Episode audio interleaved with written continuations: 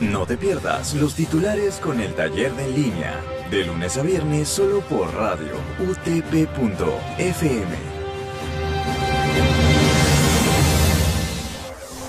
Buenos días, radio oyentes. Bienvenidos una vez más a los titulares por radio utp.fm. Siendo hoy martes 23 de marzo, estos son los titulares. Actualidad. Ministra de Defensa, casi 60.000 miembros de las Fuerzas Armadas han recibido primera dosis de la vacuna. La ministra de Defensa, Nuria Sparch, informó este lunes que casi 60.000 miembros de las Fuerzas Armadas ya han recibido la primera dosis de la vacuna contra la COVID-19. Política. Macetti sobre vacunación de Astete. No tengo recuerdo de que Sagasti haya asentido. No tengo ningún recuerdo donde el presidente haya asentido cosa semejante. Lo que tengo grabado en mi mente es el rostro que puso el presidente cuando yo le informé que me había vacunado y eso es algo que me va a acompañar toda la vida, recalcó Macetti. Vizcarra no asistió a la subcomisión de acusaciones constitucionales del Congreso por caso Vacunagate. El expresidente Martín Vizcarra no asistió a la subcomisión de acusaciones constitucionales del Congreso que analizó este lunes las denuncias 423 y 427 por la vacunación irregular de altos funcionarios y exministras, caso conocido como el Vacunagate. Locales. Breña,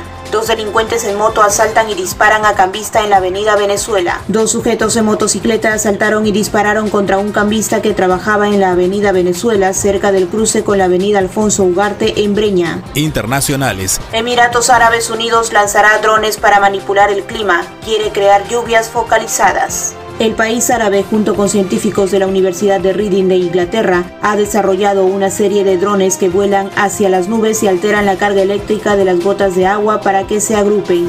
Guatemala suspende clases presenciales en el 60% del país por la COVID-19. Cientos de banqueros y economistas divulgaron este domingo una carta abierta en la que pidieron al gobierno de Brasil medidas efectivas para combatir la pandemia del coronavirus y acelerar la vacuna, y criticaron de forma implícita la postura negacionista del presidente Jair Bolsonaro. Deporte.